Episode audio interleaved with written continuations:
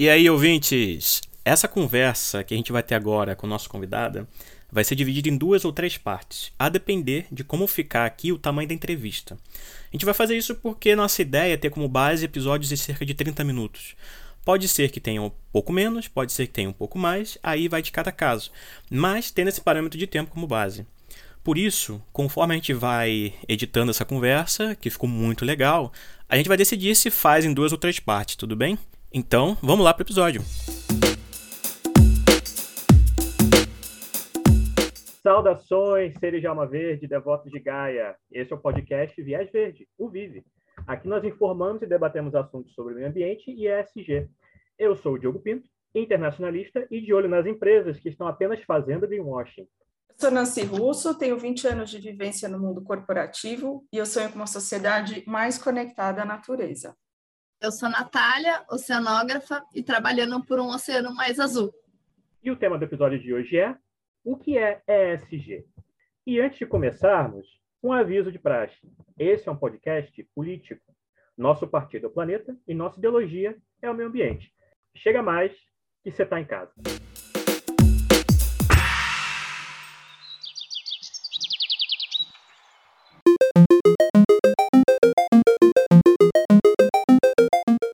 Ouvintes, muito se tem ouvido falar sobre essa sigla, ESG. Mas o que é ESG? Primeiro, porém, vamos começar com o que não é. ESG não é a mesma coisa que sustentabilidade, mas são conceitos próximos, né? eles estão interconectados. ESG é a sigla em inglês para Environmental, Social and Governance, ou seja, meio ambiente, environmental, social, social, e governance, governança. Em português, pode ser substituída por ASG, sigla que também vocês vão ver sendo falada por aí. O ESG é, na verdade, a sustentabilidade aplicada aos negócios, ao mundo corporativo. envolve ideias, ações, inovações que façam a empresa ser sustentável. E o que isso significa? Significa que a empresa está engajada em práticas que protejam o meio ambiente, sejam socialmente responsáveis e inclusivas, tenham governança, ou seja, ética e transparência com todos os seus stakeholders. E stakeholders são todas as partes interessadas no andamento da empresa. Então, podem ser os acionistas, os gestores, os clientes, os investidores e por aí vai. É, eu acho bem importante, bem bacana a gente trazer esse assunto já no segundo episódio, porque é uma sigla que está bombando por aí, né? Tá todo lado você ouve falar de ESG, principalmente nas notícias do mundo corporativo, mas em todos os meios de comunicação. E as empresas são fundamentais nessa transformação para uma economia sustentável, né? Então é importante que a gente entenda como a sustentabilidade e o papel das empresas se relacionam. E se vocês prestarem atenção na sigla ESG e o seu significado, como o Diogo falou, são palavras que até soam familiar e até mesmo podem ser confundidas com o termo sustentabilidade. Então, antes da gente continuar, se você caiu nesse podcast aqui agora, nessa segunda conversa, e não sabe o que significa sustentabilidade e nem conhece seu histórico, nós te convidamos a ouvir nosso primeiro episódio, onde apresentamos todos esses conceitos iniciais.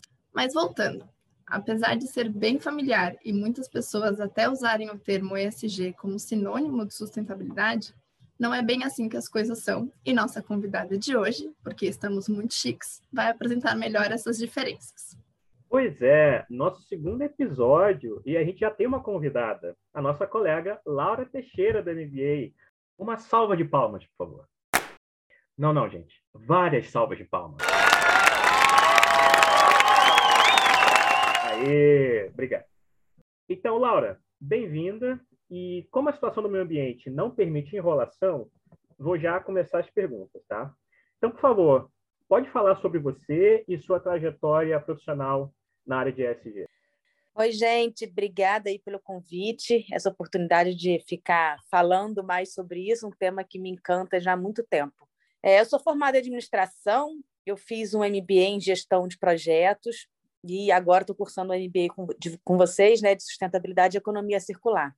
A minha carreira começou muito sem querer, assim, na área de sustentabilidade, né? Antes, antes de chegar nela, eu passei por área de comunicação, marketing, treinamento, empresas grandes de telecomunicações. De repente, caiu sustentabilidade no meu colo como uma um resultado do MBA de gestão de projetos. Eu fui cair numa empresa de gestão de imagem que é bem próxima de uma agência de comunicação. E o projeto que caiu para eu gerir na época foi um projeto de consultoria para o governo do Mato Grosso. Na época, o Mato Grosso era um estado que estava no ranking, era o topo do ranking da Amazônia Legal, né, de, de desmatamento.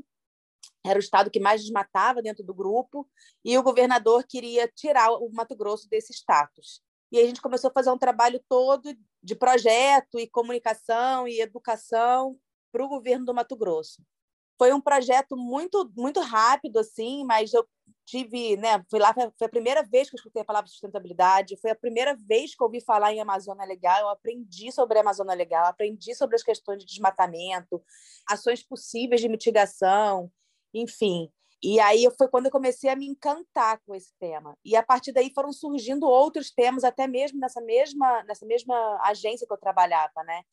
Eu comecei a fazer um projeto para uma empresa que estava fazendo um grande empreendimento numa cidade do estado do Rio, que tinha o pior IDH do estado, e aí era um empreendimento a gente tinha que entrar, por exemplo, com educação de trânsito, porque lá era uma cidade que andava a cavalo. E aí começaram a passar tratores, caminhões, carros, motos, né? O volume de pessoas na cidade começou a aumentar e a gente começou a fazer essa questão com relações com comunidades, educação. Foi um trabalho muito voltado para jovens, porque era uma cidade que tinha um êxodo muito grande, as pessoas saíam para estudar e não voltavam, então era uma cidade que estava ficando muito velha, e a gente começou a fazer um trabalho para poder manter esses jovens lá dentro, uma vez que ia ter esse grande empreendimento lá. Aí que eu fui, comecei a me dar conta assim de que falar de pensamento sistêmico no meu trabalho de conclusão de curso lá em gestão de projetos estava fazendo muito sentido para mim e tinha tudo a ver com sustentabilidade, na verdade. Eu acho que essa palavra na época era uma moda, era algo muito transversal, né, e que impacta diretamente qualquer área de negócio, assim, sustentabilidade. Né? Quando você fala em sustentabilidade, não tem como você olhar a sustentabilidade como uma coisa pontual, né? Você tem que olhar o macro. A sustentabilidade, para mim, é ter um pensamento sistêmico, é ter um pensamento de que o seu impacto aqui tem ações e reações em outros lugares que você não pode, não possa nem imaginar, né?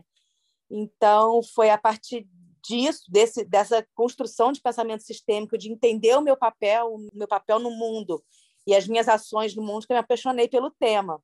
E aí eu estou nele até hoje, na verdade. Então, eu estou desde 2017, de 2008 nesse tema, e trabalhei com ele até 2017. E aí foi quando eu já tinha três crianças, tinha três, eu tinha três filhos pequenos, e na época eu resolvi sair do mercado de trabalho para poder atuar no meu outro papel de mãe durante um tempo, né? E aí esse esse tempo com as crianças assim também foi muito legal porque eu comecei também a entender mais o onde que eu queria estar, onde que eu queria colocar meu esforço, onde que eu queria estar com a minha presença, né? Que aí quando eu comecei a procurar emprego de novo, que foi em 2019, para mim já não valia qualquer emprego, não valia mais o emprego pelo emprego, o emprego pelo dinheiro. Eu queria que fosse um emprego que me trouxesse também uma, uma satisfação pessoal, que eu conseguisse dormir e falar, estou construindo algo bonito. Foi difícil, assim, é, não está sendo fácil. Foi nessa busca de emprego, de, de estar nessa situação que eu encontrei a primeira vez a palavra, né, a sigla ISD, que até então no meu mundo de trabalho era só a sustentabilidade que a gente falava, e aí eu comecei a estudar bastante, que eu entendi também que era um caminho para eu poder me aproximar desse mercado que, em, né, parei em 2017, em, em quatro anos mudou bastante, assim, tanto o olhar das empresas quanto o público que consome dessas empresas, tanto o público interno das empresas. Assim. Então, eu falei, uma forma de me aproximar desse mercado de novo é através de cursos, e aí eu vim parar nesse curso que a gente está fazendo agora durante esses estudos também, eu, eu quando eu comecei, quando eu escutei a primeira vez a palavra ISD, eu achei que era ah, é a mesma coisa de sustentabilidade, né? E aí, durante os cursos, durante os estudos que eu fazia, eu comecei a entender que sustentabilidade é algo muito maior. É, eu vejo uma diferença muito clara que ESG está muito ligado ao retorno financeiro para os investidores. Né? Foi uma sigla que surgiu a partir de fundos de investimentos. Né? Foi quando eles, eles colocaram, eles finalmente resolveram colocar valor monetário naquilo que a gente vinha falando de sustentabilidade há muito tempo. E a sustentabilidade, não. A sustentabilidade, para mim, é um pensamento, é uma cultura, ela deve estar permeada em toda a estratégia da empresa, ela deve ser independente de ter ou não a empresa ter ou não capital aberto. Ela tem que existir pelo simples fato de que a empresa existe e por isso que ela causa o impacto e, esse, e, ela, e ela deve se responsabilizar por esse impacto que ela causa, né? Por isso que eu acho que a sustentabilidade é algo muito maior do que, do que o SD. Não que o SD seja menor, muito pelo contrário. Eu acho que o SD veio aqui como um, um catalisador do termo sustentabilidade, né? porque vivemos no mundo capitalista, então precisamos ter esse olhar financeiro, né, de financiamento sustentável, é o que vai, é o que trouxe para a gente esse poder que a sustentabilidade precisava ter para poder, de fato, entrar dentro da estratégia das empresas. Eu acho que é um pouco isso. É isso, é isso mesmo, Laura, e eu acho bem natural que o ESG tenha esse viés, para usar o termo aqui do nosso podcast, esse viés de finanças, né? Porque até muito pouco tempo as empresas tinham por único objetivo o lucro, né? Uma, uma realidade que sempre existiu, sempre foi a meta, o objetivo, o, o propósito, a razão de, de viver das empresas. E no final da década de 80, começo de 90, que isso começou a mudar, muito por conta de um consultor britânico, que é o John Elkington. A gente uhum. vai ouvir falar bastante dele ainda, que é, é o conhecido como pai da sustentabilidade corporativa, né? E ele foi responsável pela criação do termo Triple Bottom Line, que, ou o tripé da sustentabilidade, e ali começou a se discutir mais o ambiental e o social, passando a fazer parte dos fundamentos empresariais, junto com o lucro. Né? O lucro não deixa de ser uma meta, um objetivo, uma razão da empresa de existir, mas o ambiental e o social passam a ter tanta importância quanto. E aí que começou esse movimento do ESG, né? Faz todo sentido, porque sem um planeta ambientalmente sustentável, um planeta ambientalmente saudável e sem um entorno social equilibrado, não existe mercado. E aí as empresas deixam de existir também. É legal, assim, porque quando eu comecei a, trabalhar no, na primeira empresa que tinha área de sustentabilidade, e aí a gente estava muito naquela coisa do aculturamento interno, né, fazendo patrocínios, uma coisa assim ainda muito muito rasa, mas que eu, por exemplo, tinha uma vontade muito grande de transformar aquilo ali realmente num pensamento estratégico da empresa, no sentido até não tava nem na época eu nem imaginava o pensamento estratégico tipo onde vamos colocar nosso dinheiro, mas um pensamento estratégico tipo onde vamos colocar nosso dinheiro para patrocínio, né? Onde vamos colocar nosso dinheiro para comunicação? O que que a gente vai comunicar, né? Era muito isso assim na época. E tinha um cara que trabalhava comigo que o pai dele era um dos conselheiros da empresa. E ele falava, Laura, meu pai fala que isso é baboseira, que isso nunca vai entrar na estratégia. Que eu ficava puta, eu falava, como não vai entrar? Mas tem que entrar, não sei o quê. E era muito engraçado, porque era bem isso, assim. Hoje em dia a conversa já é outra, né? transformou bastante, né? É um caminho ainda muito longo para ser percorrido, mas é um caminho que está sendo construído, é uma transformação que está sendo realizada, né? E aí eu acho que eu que estou nessa área há muito tempo, que sempre escutei que isso era uma baboseira, que isso não ia levar a nada, que ninguém estava se importando com isso, eu fico feliz de ver as discussões de hoje, né? Tem, a gente ainda tem muito para fazer, obviamente, a gente tem muito que caminhar, obviamente, mas eu acho que a gente já é um caminho sem volta. É, eu concordo. E concordo também na parte que você falou de querer fazer mais e achar um propósito. Não é qualquer trabalho que serve, não é o dinheiro pelo dinheiro, assim. Eu estava nessa estrada e eu me achei muito no MBA com esse pensamento, assim, é meio que clareou que é isso, eu quero poder fazer mais, construir algo melhor, e eu fico muito feliz de achar pessoas no, MBA que estão nessa mesma linha de pensamento também, né? Porque é isso, a sustentabilidade é maior que um setor, que uma empresa, uma instituição, é todo um pensamento e postura que a gente tem que é, assumir mesmo, né, de todo esse impacto positivo e negativo que a gente causa, né, e como é que a gente minimiza também o negativo e quantifica o positivo para melhorar tudo para as futuras gerações aí que vão vir. É, na verdade, eu até diria que não é nem questão de ser maior, é questão de que não tem outro jeito. É, é uma coisa necessária. Tem o que fazer, tem que ser dessa maneira. Mas então a gente aqui apresentou as ideias iniciais do que é SG. A Laura também falou um pouco sobre a trajetória dela. Muito legal a trajetória, sua trajetória, Laura. Mas assim, na prática, como as empresas podem incluir isso nas suas operações diárias? Então, Diogo, é o que eu falei antes, assim, né? Estou nesse caminho ainda sonhando que um dia ISD e sustentabilidade estarão na estratégia das empresas efetivamente, né? Que para qualquer centavo investido nas empresas, qualquer ação pensada pela empresa, a sustentabilidade vai estar ali como o primeiro ponto a ser, a ser pensado, né? Então, por exemplo, uma empresa que gera muito brinde, né? Que faz muito brinde. Ela não tem que pensar qual é o material, ela não tem que ser sustentável a partir do momento que ela pensa qual é o material que ela vai usar para o brinde dela. Ela tem que ser sustentável a partir do momento que ela pensa: será mesmo que eu preciso é, entregar tantos brindes? Para que, que serve esse meu brinde? Será que não tem uma outra maneira de eu poder fazer isso? Né? Eu acho que o pensamento tem que vir assim, assim é, é o ponto é o ponto zero de qualquer coisa que se pense na empresa, né? Então, as empresas, eu acho que elas precisam transformar a abordagem delas de, às vezes, comprometida para uma empresa que é integralmente preocupada com o tema.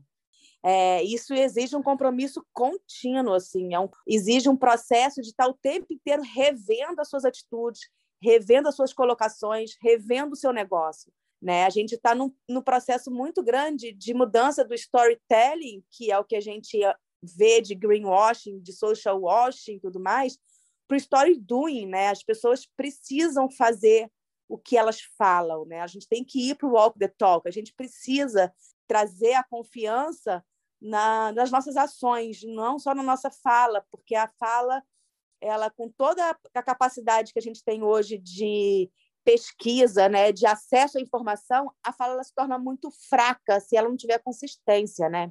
Então, é preciso fazer por completo, não é fazer por dizer, não é para você não faz para poder falar que faz, você faz porque você realmente faz, né?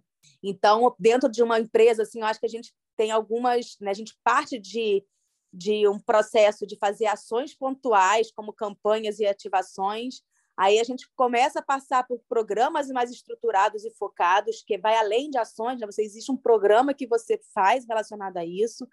Aí, a partir disso, eu começo a entender que a causa, que a razão de ser da empresa começa a fazer parte do propósito da marca, né? E aí a marca começa a se conectar efetivamente com aquilo ali, e aí chega até o momento que a marca existe para também contribuir com o mundo melhor. E ela se vê efetivamente como um ator responsável pelo impacto que ela faz, né? Então, é uma transformação que a gente ainda, a gente já saiu um pouco da primeira fase que é de ações, a gente já está indo para uma fase mais de programação, assim, a, né, na grande maioria das empresas. A gente está tá criando programas.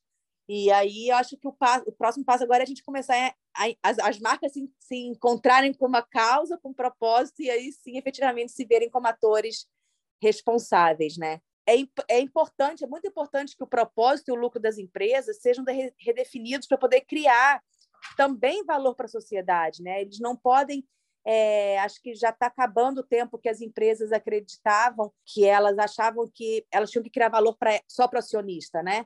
Que eu tenho que gerar valor para o acionista. Não, você tem que gerar valor para a sociedade inteira. É sistêmico o negócio, né? Um está ligado ao outro, né? A gente tem a gente tem que transformar essa questão dos negócios tradicionais de gerar o lucro para o acionista para negócios de impacto. Isso leva tempo, a gente e leva tempo porque a gente ainda precisa entender o nosso papel, a empresa, né, precisa entender o papel dela para ela poder entender o impacto que ela gera para ela poder entender o retorno que ela vai ter, minimizando, né, e, e, e transformando esse impacto negativo dela no impacto positivo. E eu acho que essa mudança ela tem que ocorrer dentro da cadeia inteira. Então, se você pega uma empresa, por exemplo, que é uma empresa de serviço, né? É uma empresa que não tem relação com o público final, ela também não tem relação direta com o produto que ela com o produto físico que a marca dela é estampada. Vou pegar, por exemplo, um cartão de crédito tá? Uma bandeira como Visa, por exemplo. A Visa ela não é responsável por dar o crédito para o cliente, oferecer o cartão. Quem oferece o cartão é o banco. E ela não tem nenhum compromisso com o cliente na ponta. Se o cliente tem qualquer problema com o cartão, ele liga para o banco. Não é a Visa que resolve. Mas ela tem, tem, tem que entender que ela tem uma corresponsabilidade com isso. Então, quando ela fala se você perguntar para ela ah, quais são os impactos ambientais que você causa, ela fala, ah, não causa nada, porque na verdade né? Eu não produzo nada, eu não causo nada. Mas se você for pensar, causa. Você tem, ela tem um data center que, que gasta energia. ela tem o, o merchan que ela faz, os, os, todas as coisas de, de marca que ela faz aí para poder espalhar para a marca dela estar tá estampada. O cartão, por mais que não é ela que emite, quando o cartão se perde, fica aí, né? A Deus dará. É a marca dela que está ali. Então, assim, essas empresas precisam ter um olhar além do negócio dela, elas precisam ter um olhar para a cadeia. E aí elas precisam começar a influenciar a cadeia. Então, eu acho que tem, que tem alguns pontos aqui que faz com que a estratégia da empresa seja uma estratégia sólida, né? E para isso acho que é importante a empresa ter empatia, né, que é ter uma visão geral dos desafios e perspectivas de diferentes stakeholders, né, de atores que atuam dentro do, do ecossistema dela, os resultados precisam ser reais, ele precisa realmente fazer a diferença, né? ele precisa ter um compromisso com a verdade daquilo que ele se propõe de fazer em ESG, em sustentabilidade. Ele precisa ter legitimidade para isso, ele é o que eu falei lá atrás, né? ele precisa praticar o que ele fala, ele precisa agir dentro, de dentro para fora e não mais de fora para dentro, que isso também é uma mudança que está acontecendo, né? As, a, e que precisa acontecer ainda mais são as empresas olharem para dentro, entenderem o seu porquê, entender por que, por que, que eu fui criada, para que, que eu sirvo, né? Fazer aquela metodologia dos cinco porquês, estar tá? sempre inteiro perguntando, né? Por quê? Ah, eu existo para poder trazer comida para a mesa dos brasileiros. Mas por que, que você existe? Ah, porque eu acredito que a alimentação é algo importante na vida das pessoas. Mas por que, que você acredita que... E aí você vai chegando realmente na sua causa, né? no seu propósito, do porquê que você existe. E aí, através disso, você começa a criar todo um programa, todas as ações, enfim, linkadas ao seu propósito, que aí é que você vai se conectar com o público, né? Tem que ter sinergia com o negócio também, né? Contribuir para gerar conexões com consumidores e redução de riscos. E aí, no final de tudo, tudo que você faz tem que se alinhar com o seu propósito, né? Materializar sua razão de ser, o porquê de você ser. Então, é um fio condutor, assim, que eu imagino que as empresas precisam passar sabe, de construção, assim, é e é um caminho duro, não é o caminho, eu não acho que é um caminho fácil, não acho que é um caminho rápido, é tipo uma terapia, né? Quando quem faz terapia sabe que é um caminho muito doloroso e que você tem que estar o tempo inteiro voltando e olhando, voltando e se questionando, voltando. Mas é para se ter uma transformação sólida e consistente e efetivamente que gere impacto ambiental e social positivo, a forma que eu vejo isso acontecer é isso, é, fazer, é estar o tempo inteiro se perguntando e se questionando, entendendo como que você pode fazer melhor e olhando para o todo, né? Não olhando só para o seu negócio, mas olhando para o todo, para toda a cadeia que está em volta do seu que compõe o seu ecossistema. Olha, eu adorei essa mudança de termo que a Laura disse de storytelling para story doing. Para quem não sabe, quem não está é, familiarizado com os termos em inglês, storytelling seria como contar uma história, narrar um encadeamento de fatos. E story doing, então, seria parar de falar e começar a fazer, que é o que a gente mais precisa agora. Então, adorei essa, essa mudança de termo.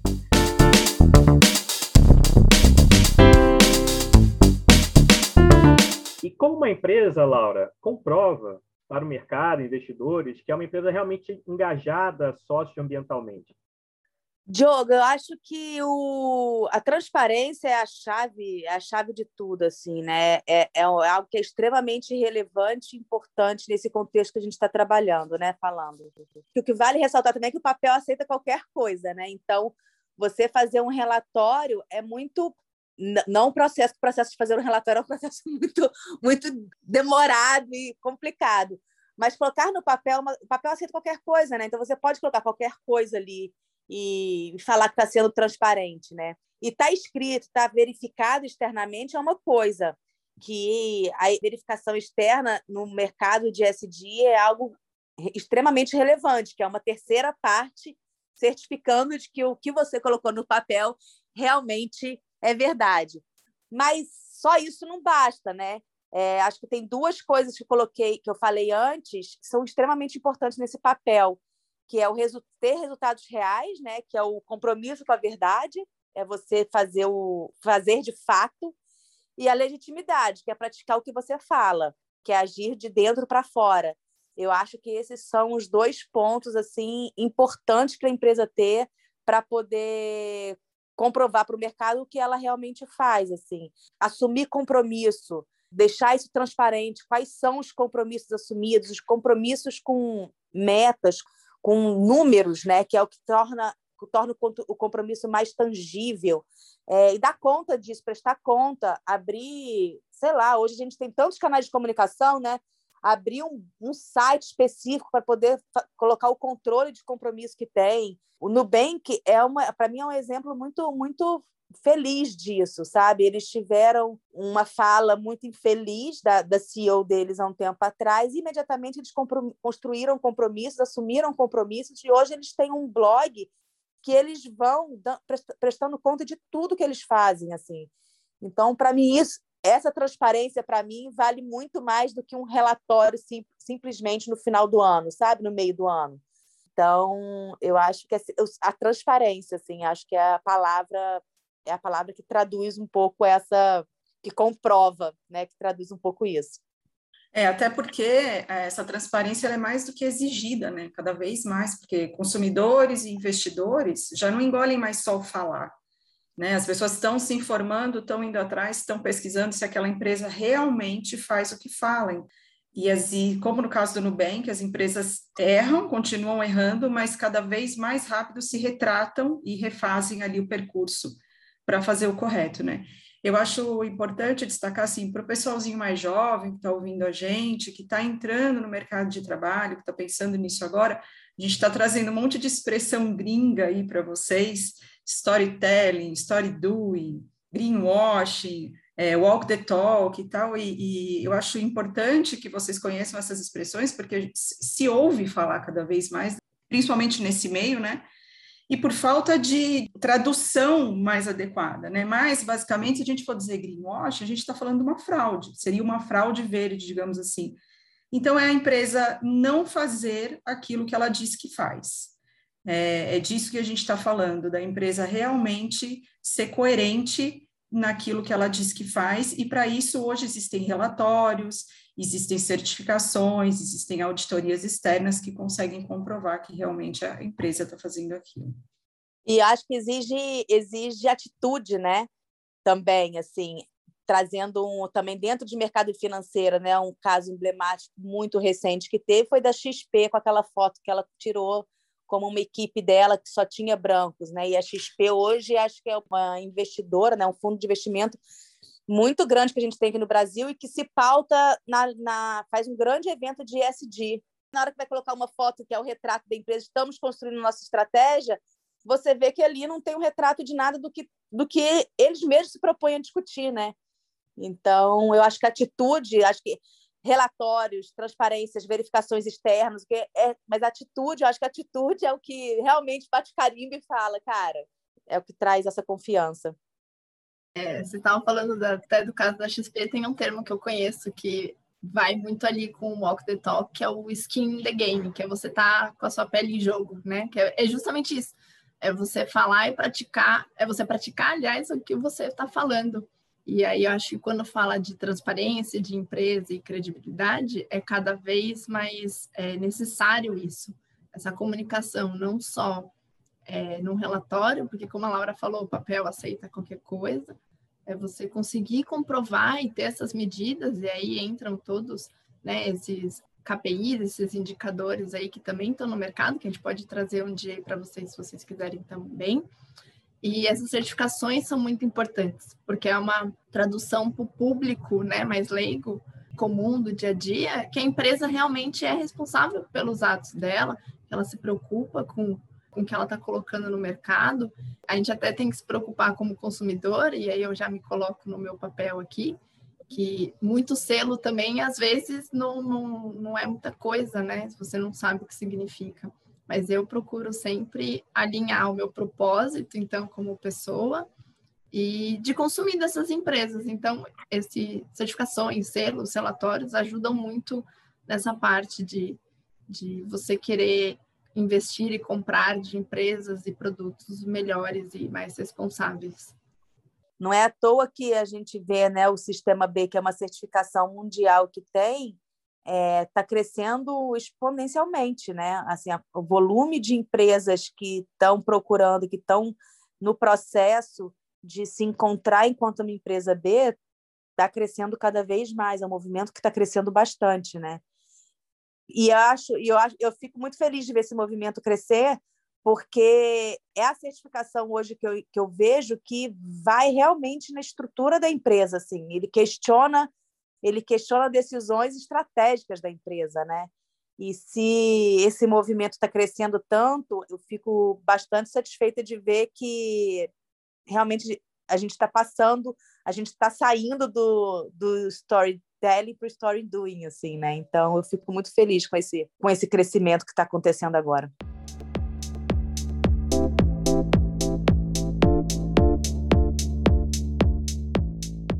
Essa então foi a primeira parte da entrevista com a nossa colega Laura Teixeira. Espero que vocês tenham gostado, porque nós adoramos esse papo com ela. Dentro de duas semanas, então, duas semaninhas, passa rapidinho, a gente vai voltar com a segunda parte. Até lá!